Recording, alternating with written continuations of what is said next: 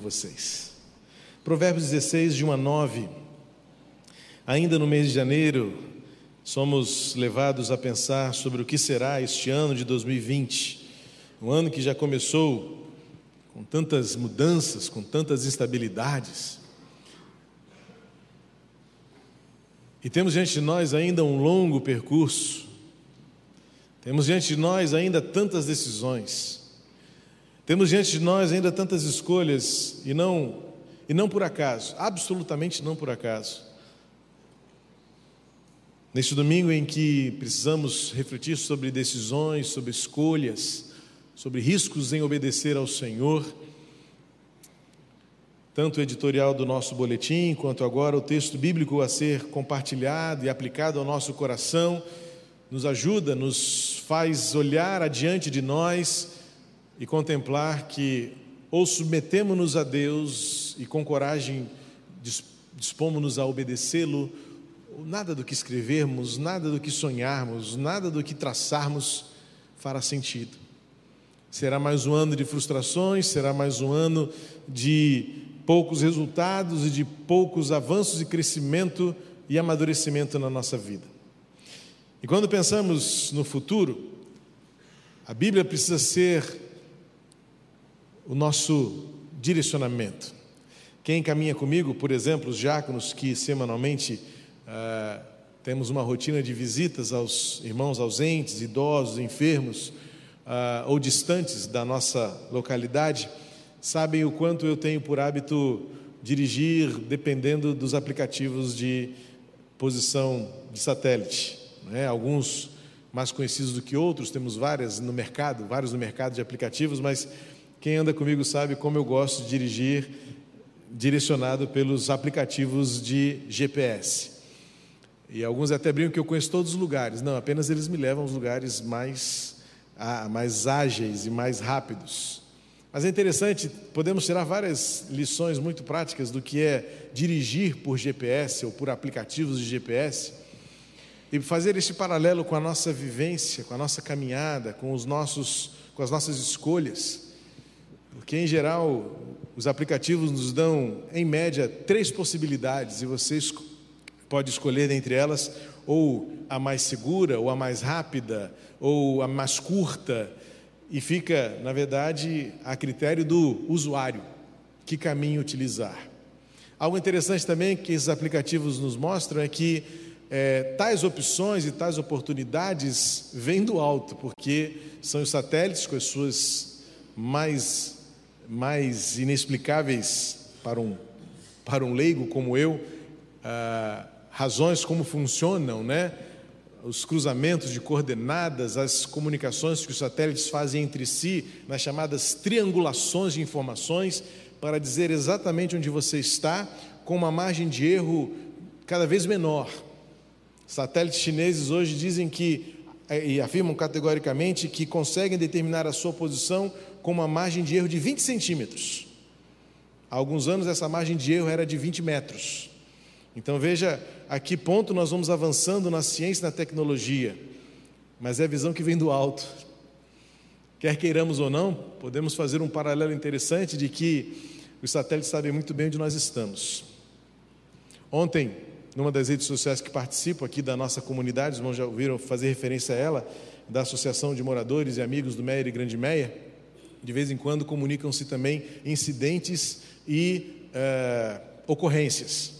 E ontem um carro foi roubado ali na Dona Claudina e um usuário logo colocou o carro tal, tal, tal, tal, tal e começou a monitorar onde o carro estava. Ficou fácil para a polícia. Não vou dizer onde estava para não constranger ninguém, mas estava em um determinado local e falou assim: o carro está parado já há três horas lá. Fica a cargo da polícia resolver o que vai fazer.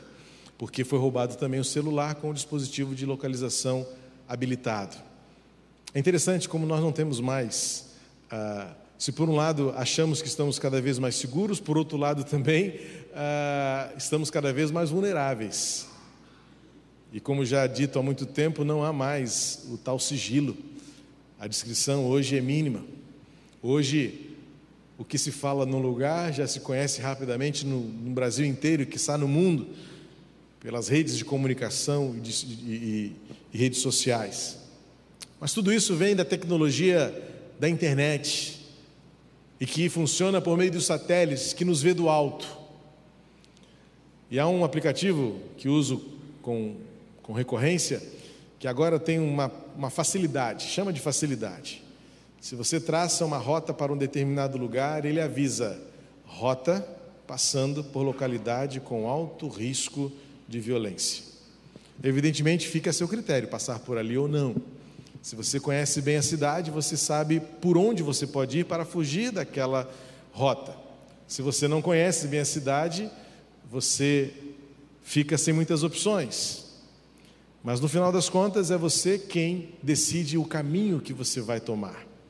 Mas, vez por outra, quem já viveu essa experiência, se você passou da curva a ser feita, o satélite e o aplicativo insistem em fazer você voltar àquele lugar para entrar naquela determinada rua à direita. E ele começa a traçar, traçar, existe uma expressão que aparece recalculando rota, reprogramando o seu destino.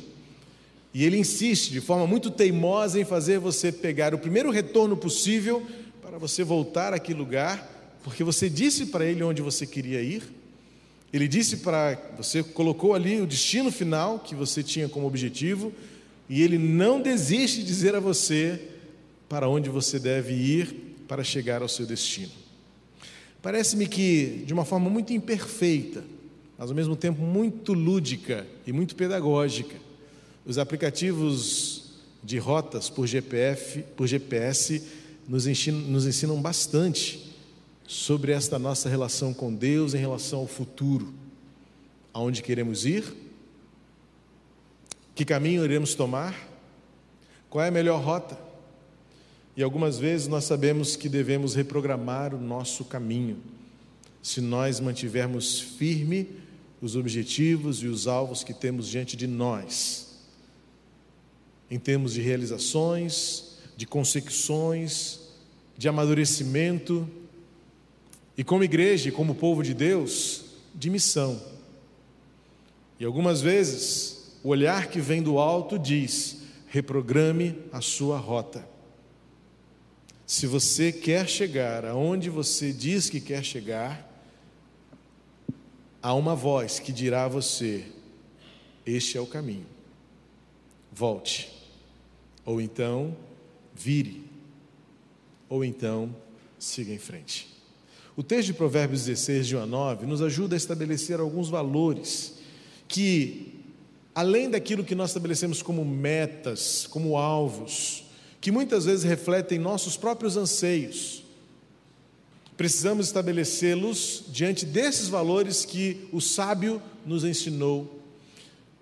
Dentre os meus livros devocionais para este ano, eu escolhi um devocional diário de um meu autor preferido deste tempo, que é o pastor Timothy Keller, que é baseado no livro de Provérbios. Há muitas dinâmicas em Provérbios, há muitos autores que sugerem você ler um capítulo por dia e você em 31 dias terá lido o livro todo. Há outros que sugerem que você leia um versículo por dia e você quase levará um ano para ler o livro todo, meditando versículo por versículo. Timothy Keller, então, produziu e editou um livro ah, que nos faz caminhar ao longo de todo o ano, cada dia, com uma pequena devocional sobre um dos provérbios. E ele diz que nos provérbios existem tudo o que precisamos para uma vida de fato sábia e produtiva aos olhos de Deus. E tem sido tão gostoso me deparar com o livro de Provérbios e o capítulo 16 nos traz alguns princípios fundamentais para que nossas escolhas, bem como o nosso destino, reflitam e manifestem aquilo que Deus tem para nós, aquilo que Deus tem para a sua vida. Essa semana, quando, como foi o dia 15, né, a primeira quinzena foi vencida, muitas manifestações na internet nas brincadeiras que o brasileiro sabe fazer, né? De que já se passaram 15 dias e você ainda não viu nenhuma mudança neste ano na sua vida, não emagreceu tudo que você queria emagrecer, ainda não comprou o que você queria comprar. Porque parece que a gente já vai percebendo que o tempo vai passando e se nada muda, nada muda. E ao ler o capítulo 16, versos de 1 a 9, é muito claro perceber que há um guia, há um direcionamento, há um condutor que do alto nos dirige e que saberá sempre qual é o melhor caminho e também corrigirá a nossa rota para que nós cheguemos ao destino e que na verdade deve ser um destino que Ele tem para nós. Vamos ler o texto para extrair desse texto aquilo que é necessário para viver, viver e ver a glória de Deus. O coração do ser humano pode fazer planos, mas a resposta certa vem dos lábios do Senhor. Todos os caminhos de uma pessoa são puros aos seus próprios olhos, mas o Senhor sonda o espírito. Entregue as suas obras ao Senhor e o que você tem planejado se realizará. O Senhor fez todas as coisas para determinados fins, até o ímpio para o dia da calamidade. O Senhor detesta todo aquele que é orgulhoso. É evidente que este não ficará impune. Pela misericórdia e pela verdade se espia a culpa, e pelo temor do Senhor se evita o mal. Se os caminhos de alguém são agradáveis ao Senhor, ele faz com que até os seus inimigos vivam em paz com ele. Melhor é o pouco havendo justiça do que grandes rendimentos com injustiça. O coração do ser humano traça o seu caminho, mas o Senhor lhe dirige os passos.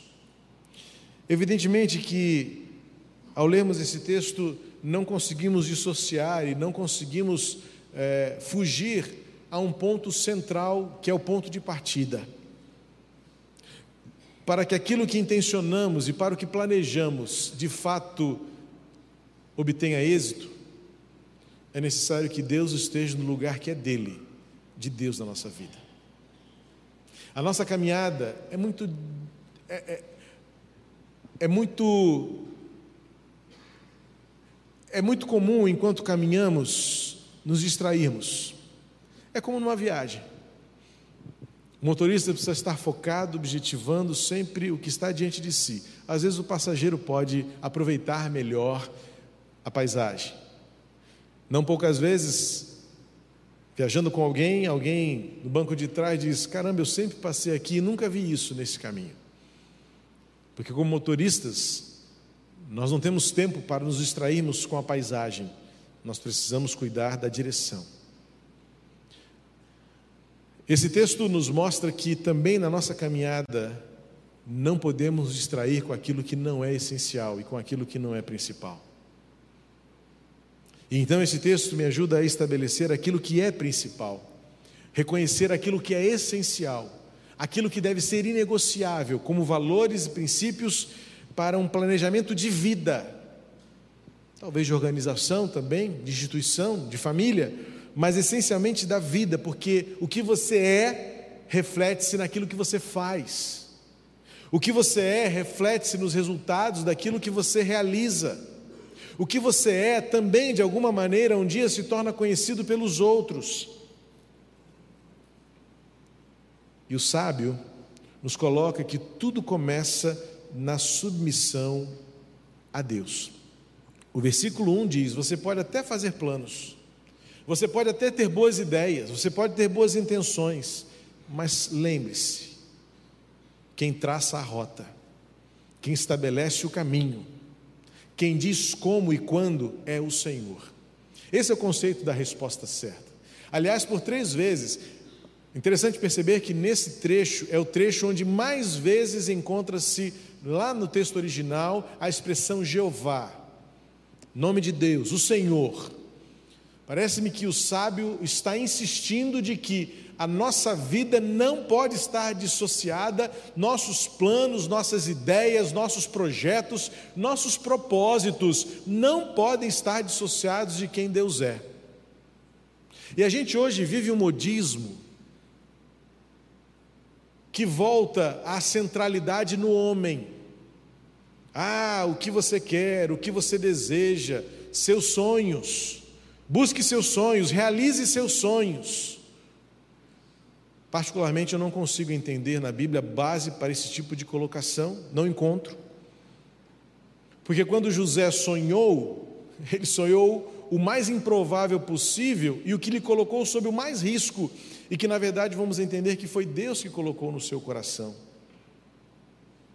E os projetos de Deus não são baseados nos nossos sonhos. Os projetos de Deus são baseados na sua soberania, naquilo que o próprio sábio aqui está dizendo, na resposta que vem da boca de Deus. Então, muito cuidado com o que você sonha. Porque pode ser até que Deus entregue você aos seus sonhos, e esses sonhos não têm nada a ver com os desígnios de Deus. Planejar, idealizar, olhar para o futuro é a primeira coisa, Senhor, qual é o teu propósito para a minha vida? Descobrir qual é o propósito de Deus para a sua vida tem de ser o primeiro passo, aquela primeira etapa quando você abre o aplicativo e diz: Para onde eu vou? Qual é o endereço que eu vou colocar aqui? E se você colocar o endereço errado, você vai chegar no lugar errado. Há uma situação concreta que eu vivi há algum tempo e depois eu tive que corrigir, porque eu colocava um determinado endereço na Tijuca e sei lá porque o aplicativo entendia que era exatamente o lado oposto. Eu queria, eu sei, eu sei chegar lá, mas eu sempre uso o aplicativo para que ele me mostre o caminho mais livre, fugindo dos entroncamentos, engarrafamentos. E quando eu comecei a perceber no meio do caminho, eu falei, eu sabia onde eu queria chegar. Eu disse, peraí, o que está vendo aqui? No algoritmo do aplicativo, na programação do aplicativo, aquele endereço que eu coloquei, ele interpretou de uma forma totalmente equivocada. E lá na região da Tijuca eu deveria, deveria ir para o lado da esquerda, lá em direção ao centro. E quando chegou na Uruguai, ele mandou ir para a esquerda, para um lugar perigosamente localizado. Eu disse: não, tem uma coisa errada aqui. Porque na hora que eu coloquei o endereço, o aplicativo estava mal programado e me levou para o lugar errado. E parece-me que nós perdemos o senso de buscar, de se quebrantar, de chorar, de clamar para que Deus nos revele os propósitos dele e nós submetemos a esses propósitos. Atos capítulo 13 vai mostrar a, a definição e resumo da vida de Davi, que deve ser o resumo da nossa vida também. Davi viveu para cumprir os propósitos de Deus na sua geração.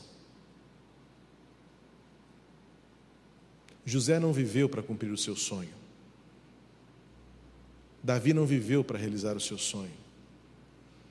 Paulo é muito claro na sua pregação, quando ele expõe toda a história da salvação em Jesus Cristo, ele diz: E Davi viveu para cumprir os, seus, os propósitos de Deus em sua geração. E sabe como é que acaba essa descrição? E morreu. Veja lá em Atos 13. E descansou com seus pais. Sua vida é uma fração relacionada à eternidade. E o que a Bíblia me ensina, e o desafio é: eu posso fazer tantos sonhos, Posso pensar tantas coisas, posso querer tudo, mas ou eu me submeto à soberania desta resposta que é certa, que vem dos lábios do Senhor, ou nada do que eu planejar, nada do que eu intencionar, muito menos nada do que eu sonhar, se realizará como propósito de Deus na minha, na minha vida. A segunda coisa que esse texto me mostra é que a sua motivação precisa refletir o caráter de Deus. Como eu disse, novamente vivemos um tempo onde a centralidade do homem. Eu li uma frase essa semana que me deixou assustado. E diz assim: Se te faz feliz, faça. Assinado Satanás. Ah, teve mais gente que viu isso, né? Eu fiquei assustado e arrepiado, porque é exatamente isso que governa o coração deste tempo. Se te faz feliz, faça. Assinado Satanás. Porque o conceito de felicidade não é a realização do seu coração. Olha o que o versículo 2 prepara. O versículo 2 coloca um filtro, coloca uma cerca elétrica no nosso coração, dizendo: cuidado, porque as suas motivações precisam refletir o Espírito do Senhor. E olha como o sábio ele, ele, ele atenta, né? ele está atentando para a fragilidade da nossa humanidade. Parece puro, né? Parece que é tranquilo. E como já disse o clichê, né, o inferno está cheio de boas intenções. Então, segundo valor que o sábio nos sugere, onde você quer chegar, reflete o Espírito do Senhor na sua vida? Ou reflete o seu anseio de ser feliz, de ter, de realizar, de ter o seu nome exposto na placa, de ter a sua riqueza acumulada, de ter a sua sensação suprida, de ter o seu prazer saciado. É isso? O que o sábio está dizendo que o seu coração reflita o espírito do Senhor dentro de você. A motivação certa que reflita o caráter de Deus. Nossos planos, nossos ideais, nossos objetivos têm de ter em Deus a centralidade e em seu caráter a nossa motivação. Isto reflete o caráter de Deus? Versículo 3, o sábio vai continuar dizendo: Entregue suas obras ao Senhor e o que você tem planejado se realizará. Esse texto vai ser muito observado no seu contexto, porque ele, por exemplo, ligado ao versículo 5 de Salmo 37, e indo para o Novo Testamento em Filipenses 4,13, isoladamente, faz uma teologia muito nociva e desastrosa. Porque se você olhar esse texto isoladamente, vai pensar assim: Senhor, está aqui meu plano, agora vai dar tudo certo. Salmo 37, 5 diz isso: entrega o teu caminho ao Senhor, confia nele, e o mais ele fará. Então você faz seu plano. Algumas vezes esses planos nocivos a você mesmo ou aos outros, planos de vingança, planos de interesse, planos materialistas, planos carnais, e você fala: Senhor, agora é contigo, hein? Está aqui, ó, fiz todo o esquema, agora o Senhor abençoa e realiza. Não. O sentido, a essência é: submeta isso ao Senhor e espere que Ele aprove. Se Ele aprovar, vai tranquilo. Você verá a aprovação do Senhor no final da estrada. Esse é o conceito. Tanto que em Filipenses 4,13 o caminho era duro. As toda, a, todas as coisas a que Paulo se refere são sofrimentos, escassez, fome, miséria, ameaças, açoites, prisões, tudo aquilo que você sabe bem da história de Paulo. E ele diz: Mas em tudo isso Deus me fortaleceu. Eu entreguei a minha vida, eu pedi ao Senhor que encontrasse nele a aprovação daquilo que eu sou na essência. E o final da história, tudo isso me fez melhor. Tudo, em tudo isso eu contei com a aprovação de Deus. Então, muito cuidado, porque o que está dizendo o versículo 3 é que o primeiro, sendo Deus, sendo o caráter dele no seu coração, você não terá problema em confiar a Deus o seu futuro, porque o que ele fizer será o melhor. Este é o sentido. O sentido não é você dizer a Deus o que ele tem que fazer com você, senão ele deixa de ser Deus. O sentido é você entregar para Deus e dizer: Senhor, aqui está. Aqui está a minha vida, aqui está o meu coração, aqui está o meu desejo de cumprir os teus propósitos. Faz, cumpre, e o final da história ele fará. Entregue ao Senhor. Lembro bem de uma parábola que li há muitos anos, de uma criança que brincava com um velo de linha, um carretel de linha, e de repente aquilo tudo se embolou. Ele correu para o avô na sala e disse: Vovô, desembola para mim. E a criança, na ansiedade de, de resolver o seu problema e voltar para brincar com a sua pipa, o avô não conseguia, porque quem, quem sabe que quem sabe o quão difícil é desembolar um carretel, você precisa ter tudo nas suas mãos. Filho, solte aqui, vai, quando o papai, quando o vovô terminar, eu te chamo. A mãe ouvia isso da, da cozinha, glorificou a Deus e disse, Senhor, é exatamente isso que eu faço quantas vezes. Eu quero entregar para Deus os meus novelos de linha embolados e fico segurando a ponta, achando que eu sei qual é a melhor solução, qual é a melhor resposta. E o que o provérbio está dizendo aqui, entrega tudo a Deus. Confia nele. Para de você tentar resolver os seus problemas com os seus esquemas. Para de tentar resolver os seus, as suas questões tentando você mesmo achar que você sabe qual é o melhor caminho. Dar aquela forcinha para Deus. Ou pedir que alguém dê uma forcinha a você diante de Deus. Não. O sábio está dizendo que os nossos planos devem refletir a total entrega do nosso caminho ao Senhor. O versículo 7 tem mais um valor importante, Claro que dá para fazer versículo por versículo, mas eu quero resumir, se é que eu resumo em cinco, não é? O versículo 7 diz assim: Se os caminhos de alguém são agradáveis ao Senhor, ele faz com que até seus inimigos vivam em paz com ele. Seus planos incluem relacionamentos que glorificam a Deus, no seu jeito de unir, relacionar, reconciliar, reconstruir. Veja que o que o, o, que o, o sábio Salomão está dizendo neste provérbio é: se o que Deus estiver fazendo, fazendo na sua vida vem de Deus, todos terão alegria em estar ao seu lado. É uma questão de relacionamento que agrada e glorifica a Deus. E que inclui e que deve incluir o seu jeito de ser.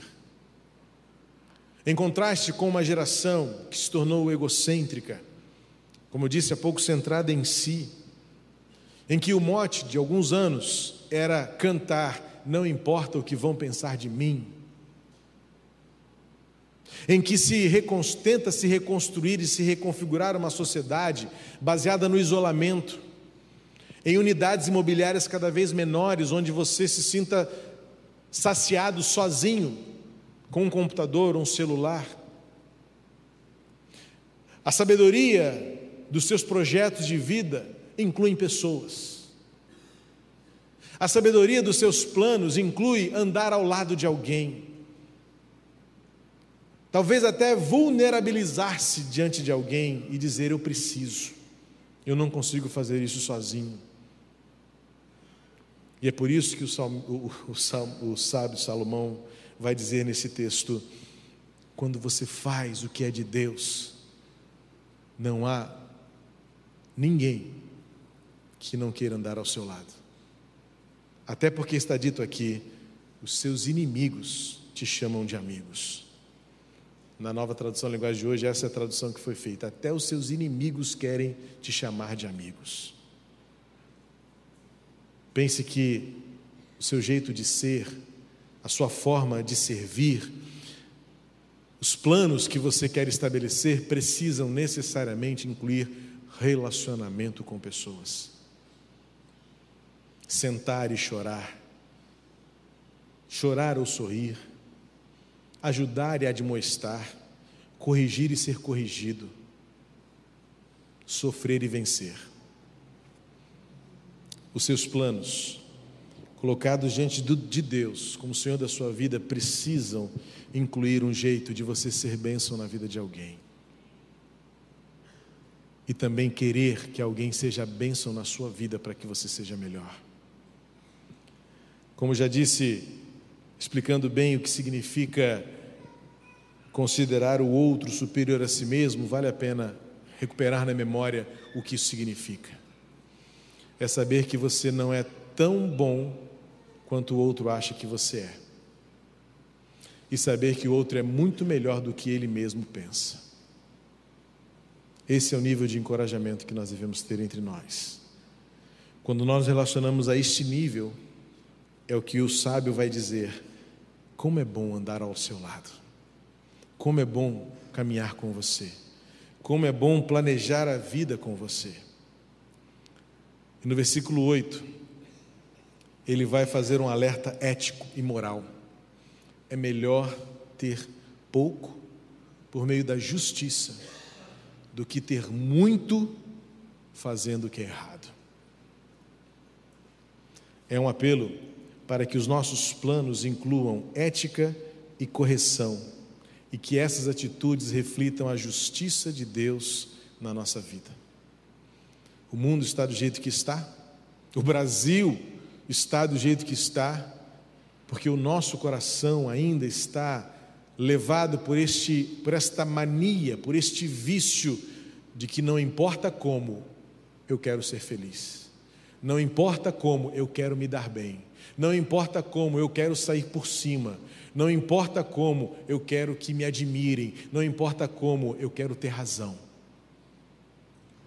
Mas o princípio do Evangelho é: não queira ter razão, não queira ser por, estar por cima, não queira ter muito, porque o Evangelho é aprender a perder, é ser o último e é apenas querer obedecer.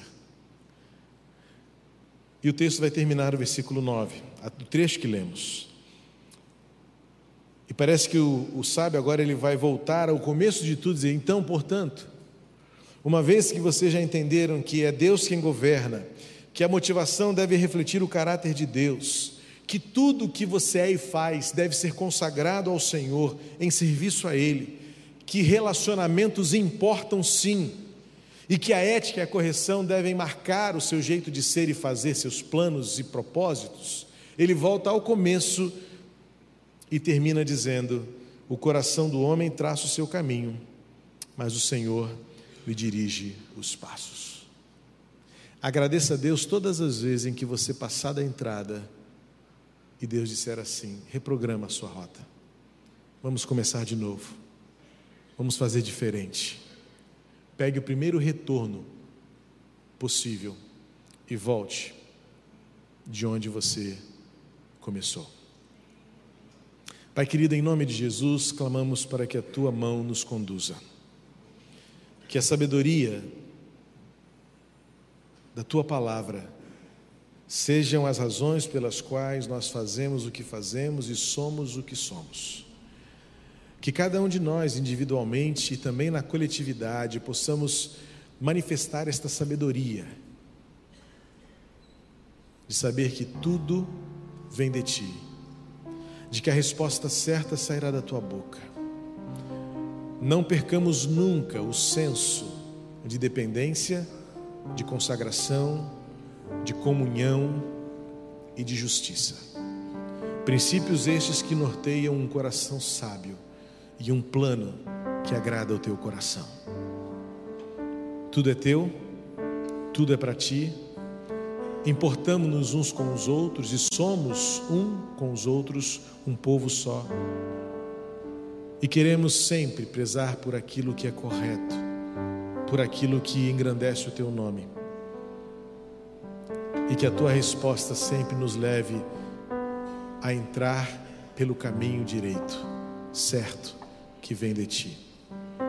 Que a tua voz continue dirigindo o nosso coração, para que cada um de nós, ao traçarmos planos ainda para este ano, não esperemos mais para fazer o que precisa ser feito, para que cada um de nós, individualmente, em família e também como igreja, possamos apresentar a Ti os nossos propósitos, mas querer que os Teus propósitos prevaleçam.